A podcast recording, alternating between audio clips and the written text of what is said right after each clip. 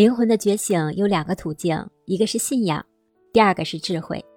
你好呀，听声如见，我是新颖。《欢乐颂》第四部已经开始热播了，在二十二楼里有五个女孩子，在这五个女孩子当中呢，有一个看似格格不入、单纯的，好像已经与这个世界完全脱轨的何敏红。其中有一集，何敏红和珍珍说，她要和大家断绝关系，他需要一个人独处的空间，他想做自己。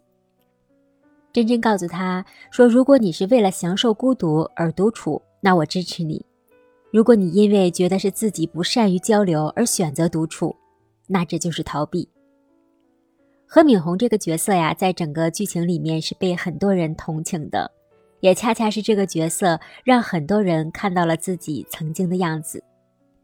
我们在现实生活中，或者说现在的你，也正是一个困扰中的何敏红。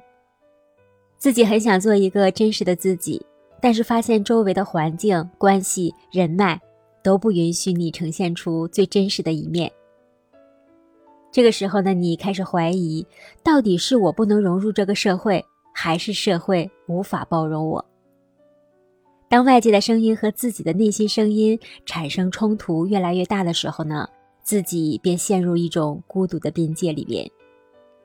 觉得自己好像是被全世界都抛弃了一样，这个时候的自己的痛苦啊，只有自己知道。然后可能自己会做自我安慰，没关系啊，我自己独处挺好的，在属于我的天地里做我真实的样子，我不需要取悦任何人，我自己开心就好了。但是自己却仍然不开心，因为你陷入了一个误区。你现在的情况啊，并不是享受独处，而是用独处去伪装自己的孤独。独处其实是寻找自我的一个最高境界。对于有自我的人来说，独处是人生中最美好的时刻和最美好的体验了。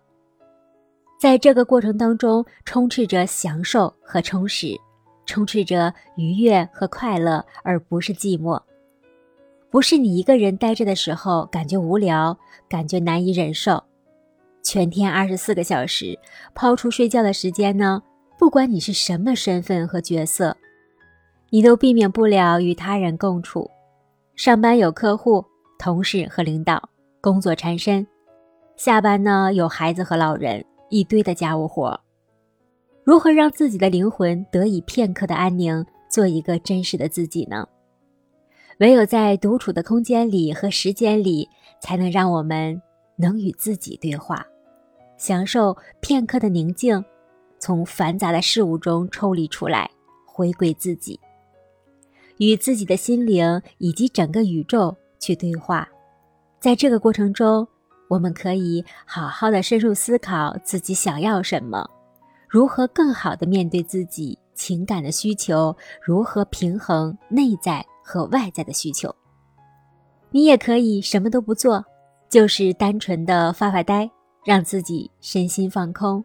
你也可以选择健身运动，释放大量的多巴胺，大汗淋漓。你还可以呀，读书写字，安放一下自己的内心。总之呢，你可以做一切你想做的事情。独处的目的是让自己回归自我本真的状态。如果你因为没有伴侣、没有朋友，会因为一些原因而导致自己无法与他人链接，就像何敏红受生活困扰而选择躲在独处的世界里，那更要认识到，独处是你人生的必修课。你需要在这样的空间空档啊，好好的去思考，你所需所想与自己的内在要做好链接。与自己的内心和解，不做和他人比较的人，不做伤害别人的人，不做抱怨的人，不做疑神疑鬼的人，做一个懂得绕道而行的人，做一个懂得感恩的人，做一个懂得有张力的人，做一个方圆有度的人。我是新颖，真实的故事我来说，你来听，晚安。欢迎你的订阅、评论和转发。